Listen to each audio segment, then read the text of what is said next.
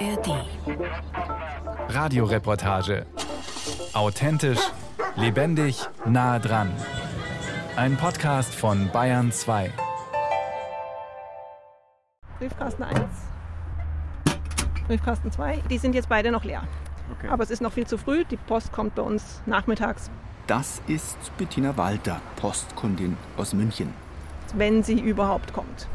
Manchmal kommt sie nicht. An vielen Tagen kommt sie gar nicht und äh, an manchen Tagen eben auch nur so teilweise, dass einige Briefe zugestellt werden, aber nicht alle, die unterwegs sein müssten. Bei Bettina Walter kommt die Post angeblich sogar sehr oft nicht oder zumindest nicht rechtzeitig.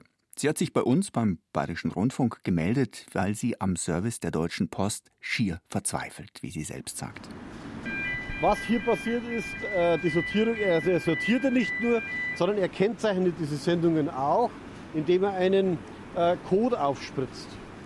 Diese Codierung unten ist dann auch das, wo dann weiterverwendet wird.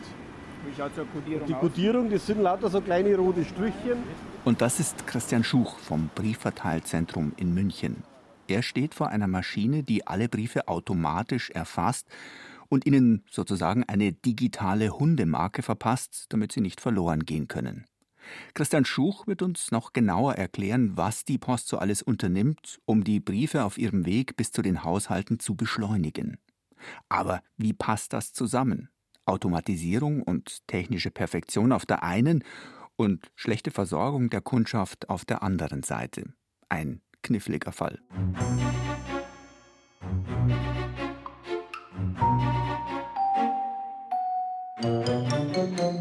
Der Unmut bei Bettina Walter erscheint nachvollziehbar. Einmal sei ein Brief, in dem Bankkarten steckten, erst nach zwei Wochen angekommen, erzählt sie. Und das war nicht die einzige Sendung, die extrem lange gebraucht hat. Meine Mutter hat einen Brief erwartet vom Landesamt für Besoldung und Versorgung. Der hat auch zwölf Tage gebraucht. Wir haben von einer anderen Bank äh, ein Schreiben bekommen, ähm, also keine Karten, aber halt ein Schreiben, was auch 14 Tage gedauert hat. Es sind immer wieder Sachen, die einfach zu lange brauchen. Bettina Walter ist auch nicht die Einzige, die sich über Bummelpost ärgert. Ich werde im Laufe meiner Recherche noch auf viele andere Beschwerden stoßen. Bettina Walter hat versucht herauszufinden, wo ihre Briefe hängen bleiben. Sie ließ sich eine elektronische Benachrichtigung einrichten. Dann haben wir das beantragt bei der Post, dass uns ein Foto geschickt wird von jedem Brief, der an uns adressiert ist. Und das klappt sehr gut, aber das heißt natürlich auch, wir wissen, welche Briefe nicht zugestellt werden oder mit enormer Verspätung. Das heißt, die liegen dann irgendwo, Sie wissen, dass sie irgendwo liegen, aber Sie wissen nicht, wann sie kommen. Genau, ich weiß, dass die irgendwo liegen und sie müssen es auch bis ins Münchner Sortierzentrum geschafft haben, denn dort werden sie fotografiert. Und dann passiert erstmal nichts mehr und wir warten dann nur noch, bis sie endlich irgendwann mal den Weg zu uns finden. Fangen wir an im Münchner Verteilzentrum. Kann es sein, dass dort manche Briefe einfach hängen bleiben? Wer die große einstige Pakethalle der Post in München betritt, fühlt sich schlagartig ins vergangene Jahrhundert zurückversetzt. Ein riesiges, gewölbeartiges Gebäude aus den 1960er Jahren. Als die Halle 1969 fertiggestellt wurde, war sie mit fast 150 Metern Spannweite und knapp 30 Metern Höhe die weltweit größte ihrer Art. Anfangs fuhren noch Züge in die Halle, um die Pakete abzuladen. Ende der 90er Jahre wurde die Paketverteilung dann nach Aschheim an den Rand von München verlegt. Die Züge verschwanden aus der Halle. Seitdem werden hier nur noch Briefe und kleine Päckchen sortiert, und zwar zum einen solche, die aus dem ganzen Land ankommen und hier in die einzelnen Stadtteile in München weitergeleitet werden, zum anderen Sendungen aus den Münchner Briefkästen, die in alle Teile Deutschlands geschickt werden. Um den immensen Wust an Sendungen, die aus Kisten auf Transportbänder geschüttet werden, in den Griff zu bekommen, braucht es erst einmal Handarbeit. Noch immer stehen Menschen an Förderbändern und sortieren die Briefe und Päckchen nach der Größe.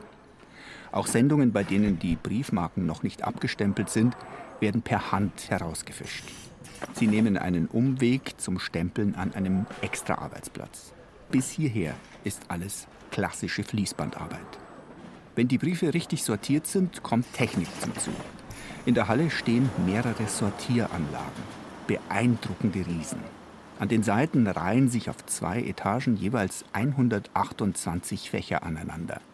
Im Inneren der Maschinen werden die Briefe auf mehr als vier Meter pro Sekunde beschleunigt und schießen so schnell, dass ich mit den Augen gar nicht folgen kann, ins richtige Fach. Die Nummer 19 steht beispielsweise für Schwerin, die 25 für Elmshorn und die 80 für München. Die Maschinen wissen dabei nicht nur, in welches Briefzentrum eine Sendung muss, sondern auch, welcher Briefträger sie dort bekommt und an welcher Stelle bei dessen Route der Empfänger an der Reihe ist. Die Post ist also, zum überwiegenden Teil zumindest, vom gelben Briefkasten, in den man seine Sendung einwirft, bis hin zur einzelnen Hausadresse digital durchstrukturiert. Die Maschinen sortieren alle Briefe nach Straßen und Hausnummern geordnet und derart geordnet werden sie in grauen Schubfächern ausgeliefert an die Zustellbezirke, wo sie die einzelnen Briefträger zum Austragen bekommen. Sieben solcher Sortiermaschinen für Standardbriefe gibt es in der Münchner Halle. Dazu kommen noch solche, die große Briefe bewältigen können. Demnächst werden diese Riesen allerdings abgebaut, wie Christian Schuch erklärt. Die Münchner Post legt ihr Briefzentrum mit dem von Starnberg zusammen.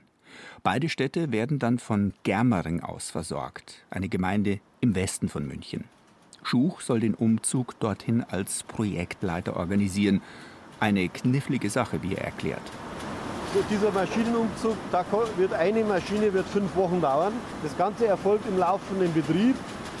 Und von der Staffelung wird es so sein, dass man erst aus diesem Briefzentrum Maschinen nimmt und nach Germering bringt.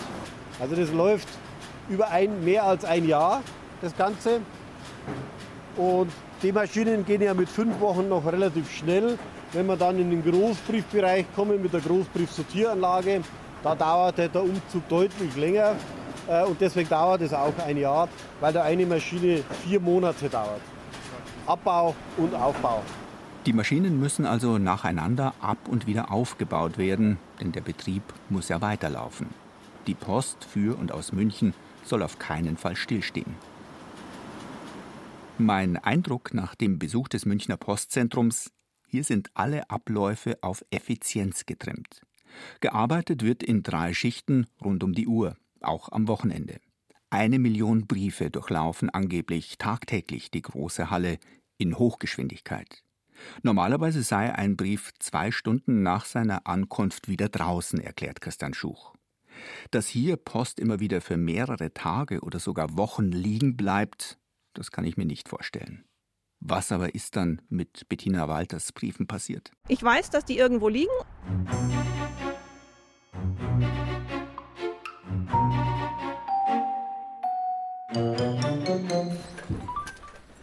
Ich bin Stefan, mein Name, komme aus Weilheim, habe damals bei der Post gelernt, eine Ausbildung gemacht zur Dienstleistungsfachkraft im Postbetrieb, hieß es damals noch.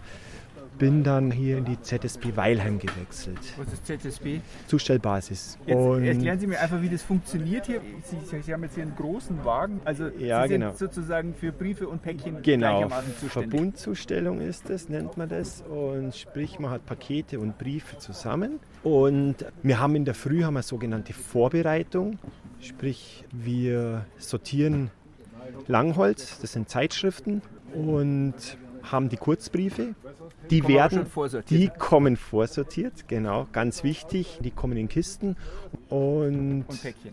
Genau, und Päckchen. Hier sind sie also, die vorsortierten Briefe, die das Team von Christian Schuch mit Hilfe der großen Maschinen zuvor im Verteilzentrum zusammengestellt hat. Die Briefe von Bettina Walter werde ich hier zwar nicht finden, denn die Post hat mir einen Interviewtermin in Weilheim organisiert. Zumindest aber kann ich mir hier zeigen lassen, wie es generell mit den Sendungen weitergeht, wenn alles glatt läuft. Stefan Knappig nimmt diese Kiste mit den Briefen und stellt sie in seinem Lieferwagen auf den Beifahrersitz. Die Verbundzustellung, von der Schuch gerade erzählt hat, das ist ein Trend bei der Post. Es gibt kaum mehr reine Briefträgerinnen und Briefträger. Die Zusteller sind immer öfter eigentlich Paketboten, die die kleinen Briefe sozusagen als Beiwerk mitnehmen. Jedes Paket, das Stefan Knappig in seinen Transporter legt, scannt er anhand eines aufgeklebten Barcodes ab. Mit dem kurzen Düdelüt ist es erfasst. Nun weiß das Postsystem, dass die Sendung auf der letzten Station zum Empfänger unterwegs ist. Da hinten schaut es doch ein bisschen wackelig aus. Fällt das nicht runter da? Das wird noch, Das wird noch nach, zugebaut. Das wird noch nachgebaut, ja. ja. Weil ich weiß nicht, was kommt. Ich muss ein bisschen einen, einen Platz lassen, wenn noch mal ein großes noch kommt, ein Sperrgut oder so. Sperrgut haben wir dann drin und das ist dann zum Schluss. Als alle Pakete eingeladen sind, geht es los. Stefan Knappig muss erst einmal rund 10 Minuten fahren. Die Tour heute wird wohl beschwerlich, denn das Wetter ist schlecht. Es regnet in Strömen. Erste Station. Das ist auch so ein klassischer Fall jetzt mit der Glocke. Das signalisiert jetzt, da läutest jetzt, schaust, wenn er da ist und dann gehe ich zur Ablage. Aha. Achso, da wissen Sie auch, wo die Ablage Gen ist. genau.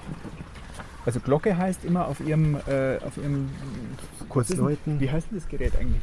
Das ist der Handscanner. Der Handscanner ist das wichtigste Utensil auf der Tour. Im Prinzip sieht das Gerät aus wie ein etwas klobigeres Smartphone. Jeder, der schon mal Pakete zu Hause bekommen hat, kennt das. Man muss den Empfang mit einer Unterschrift auf dem Display quittieren. Jetzt zeigt der Handscanner Stefan Knappig an, was er mit den Paketen machen soll.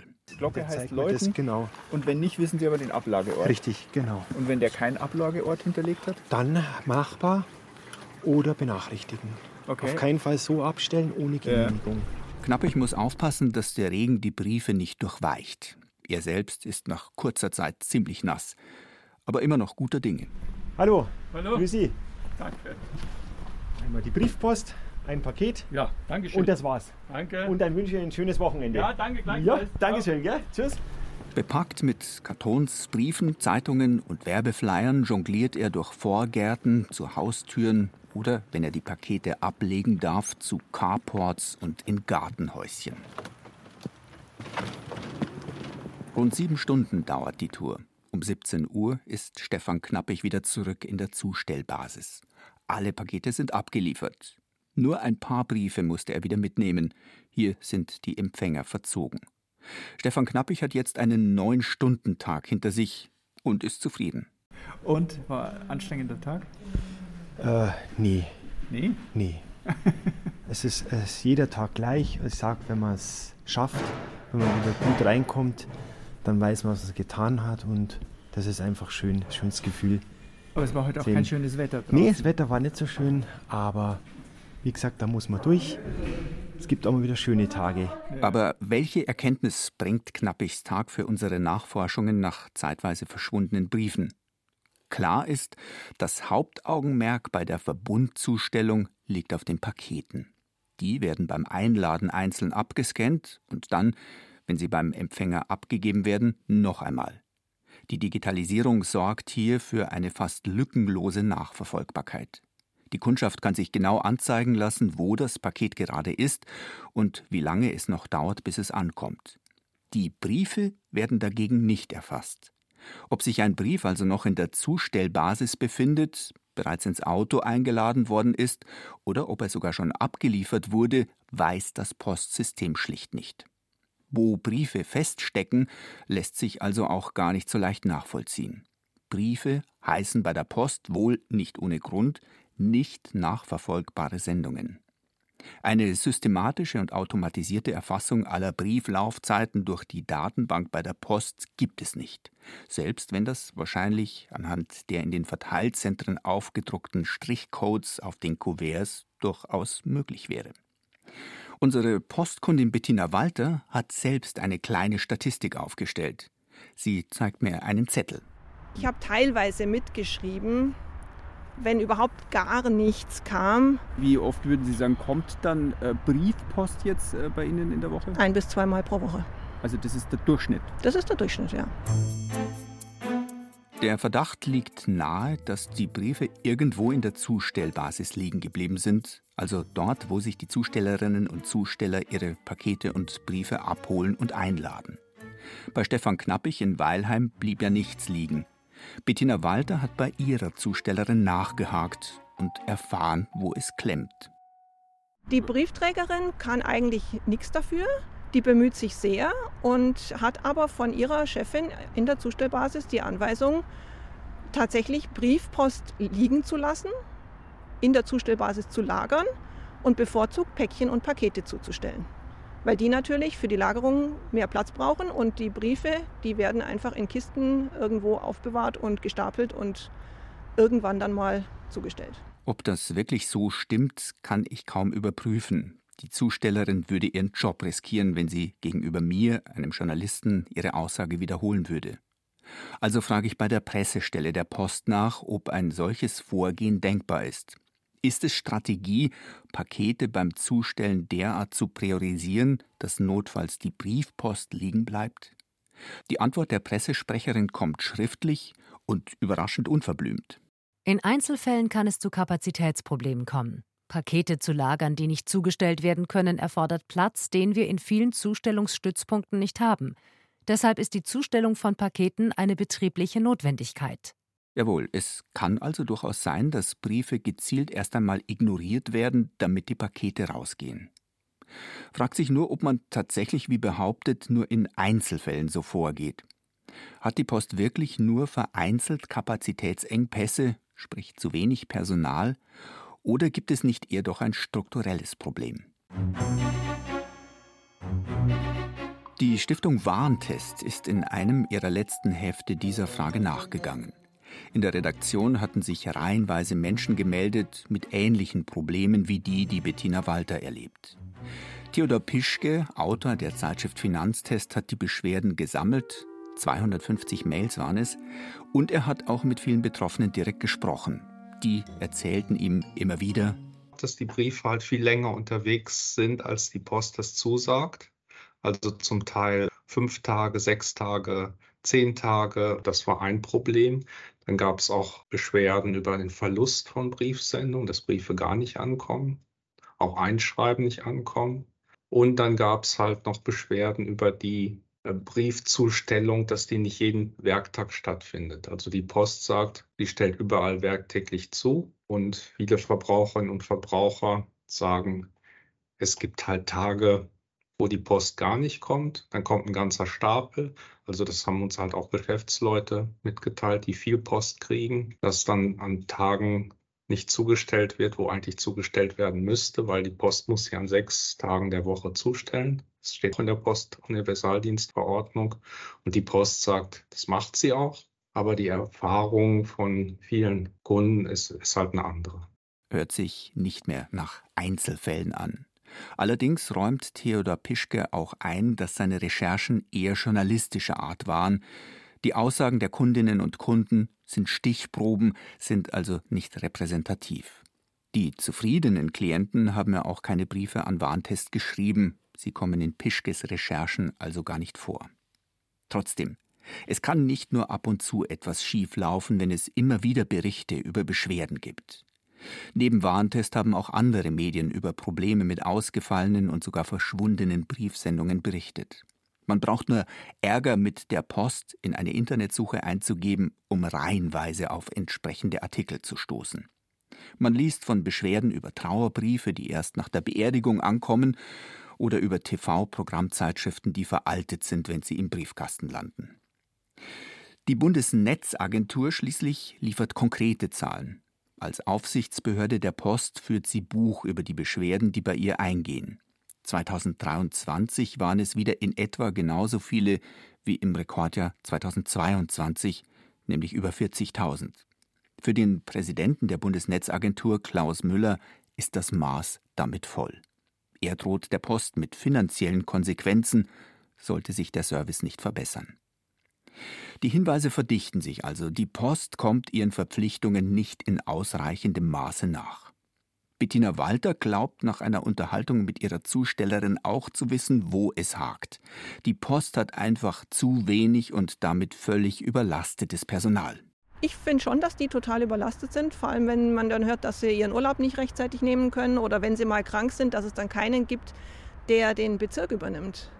Und wenn die dann wieder zurück zur Arbeit kommen, dann haben die tonnenweise Post da liegen, die sie erstmal abarbeiten dürfen. Ist das so? Ich verabrede mich mit David Merck von der Gewerkschaft Verdi, der sich in Bayern um alle Arbeitnehmeranliegen rund um die Post kümmert. Vielleicht stellen Sie sich ganz kurz vor, damit ich das mit drauf habe. Mein Name ist David Merck, ich bin der Verdi Landesbezirk. Ich erzähle David Merck von Bettina Walter und dass sie eigentlich nur noch sporadisch Briefe geliefert bekommt. Ist das ein Ausnahmefall, wie es die Post darstellt? Für die Antwort holt der Gewerkschafter erst einmal aus. Also man muss sagen, die Zustellung als solche, sowohl Brief- und Paketzustellung, ist äh, ein totaler Beruf mit Personalmangel in Bayern. Das betrifft übrigens alle Anbieter. Das Problem ist eben, dass es eine sehr, sehr harte Arbeit ist, bei Wind und Wetter draußen zu sein und aber eben, eben nicht so gut bezahlt wird. Die Tariflöhne aktuell liegen bei circa 15 Euro, die gezahlt werden. Das ist also circa 40 Prozent unterm Schnitt, was man in Deutschland verdient. Und deswegen gibt es da immer einen Personalmangel, auch bei der Deutschen Post AG. Damit ist aber doch alles gesagt. Es gibt ein strukturelles Problem und die Post bekommt es nicht in den Griff. Ganz so einfach ist es dann allerdings doch nicht. David Merck sagt, man könne nicht von einem generellen Problem sprechen, zumindest nicht mehr. Das war vor, ich sag mal so 18 Monaten anders. Jetzt äh, ist die Personaldecke deutlich besser. Das heißt nicht, dass es gar keine Schwierigkeiten mehr gibt, aber es tut sich was bei der Post. Auch weil die Gewerkschaft laut Merck Druck gemacht hat. Da haben wir jetzt einen Tarifvertrag abgeschlossen, der dazu die Grundlage bildet, wo auch Mehrarbeit eben teurer wird für den Arbeitgeber. Da ist eben unsere Hoffnung, dass das Anreize schafft, diese Personaldecke noch mehr aufzubauen wie bisher. Und wir wollen eben, dass die Beschäftigten weniger arbeiten, dass sie also schaffbare Bezirke haben, dass sie planbare Arbeitszeiten haben. Ein großes Thema, was wir haben, ist die Gewichtsbegrenzung der Pakete auf 20 Kilo. Das ist ungefähr das Gewicht einer Kiste Bier. Bislang müssen die Postler gut 30 Kilo stemmen, also eineinhalb Bierkisten. Bei privaten Dienstleistern, also zum Beispiel DPD, Hermes oder UPS, können Pakete auch mal 60 Kilo wiegen. Das wären dann drei Kisten. Dass sich um solche Knochenjobs niemand reißt, ist nachvollziehbar. Im Moment arbeitet die Bundesregierung an einer Reform des Postgesetzes. David Merck glaubt, dass eine strikte 20-Kilo-Grenze da unbedingt noch mit reingeschrieben werden müsse. Bislang steht sie nicht drin.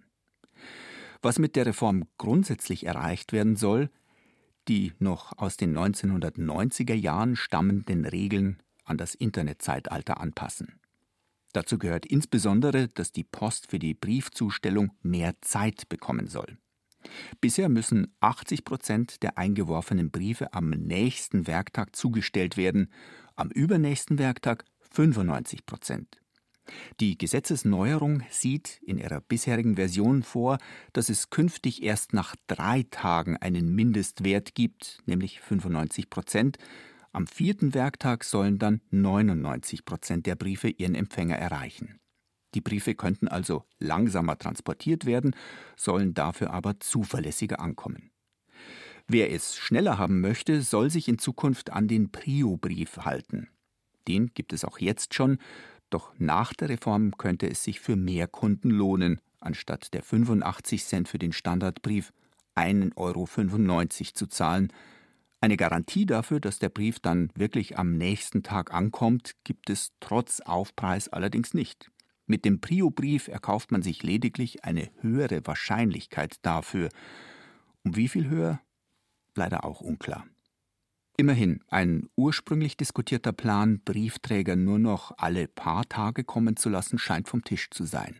Im neuen Postgesetz ist weiter von der Zustellung an sechs Tagen die Rede. Ob das alle Probleme löst? Hm. Aber vielleicht geht es gar nicht so sehr um Verbesserungen für die Kundinnen und die Mitarbeiter, sondern um ein Umsteuern. Im Gesetzentwurf des Bundeswirtschaftsministeriums heißt es nämlich etwas verschraubt, dass der Wandel der Bedeutung des Briefes eine Modernisierung des alten Postrechts erforderlich machen würde. Anders gesagt, Briefe sind im Internetzeitalter nicht mehr so wichtig. Unsere gefrustete Kundin Bettina Walter glaubt allerdings, dass wir in Deutschland, Digitalisierung hin oder her, noch lange nicht so weit sind, dass wir auf die gute alte Briefpost verzichten könnten. Also ich mache eh schon ganz viel online, aber manche Sachen eben, wie zum Beispiel Bankkarten, die werden halt nun mal mit der Post verschickt und das kann ich auch gar nicht ändern. Ich habe auch bei der Bank nachgefragt, ob ich die nicht in der Filiale abholen könnte. Geht nicht, weil die direkt vom Hersteller kommen. Also es gibt Sachen, die werden per Post verschickt, da komme ich nicht drum rum und dann stehe ich da und warte und hoffe, dass es ankommt.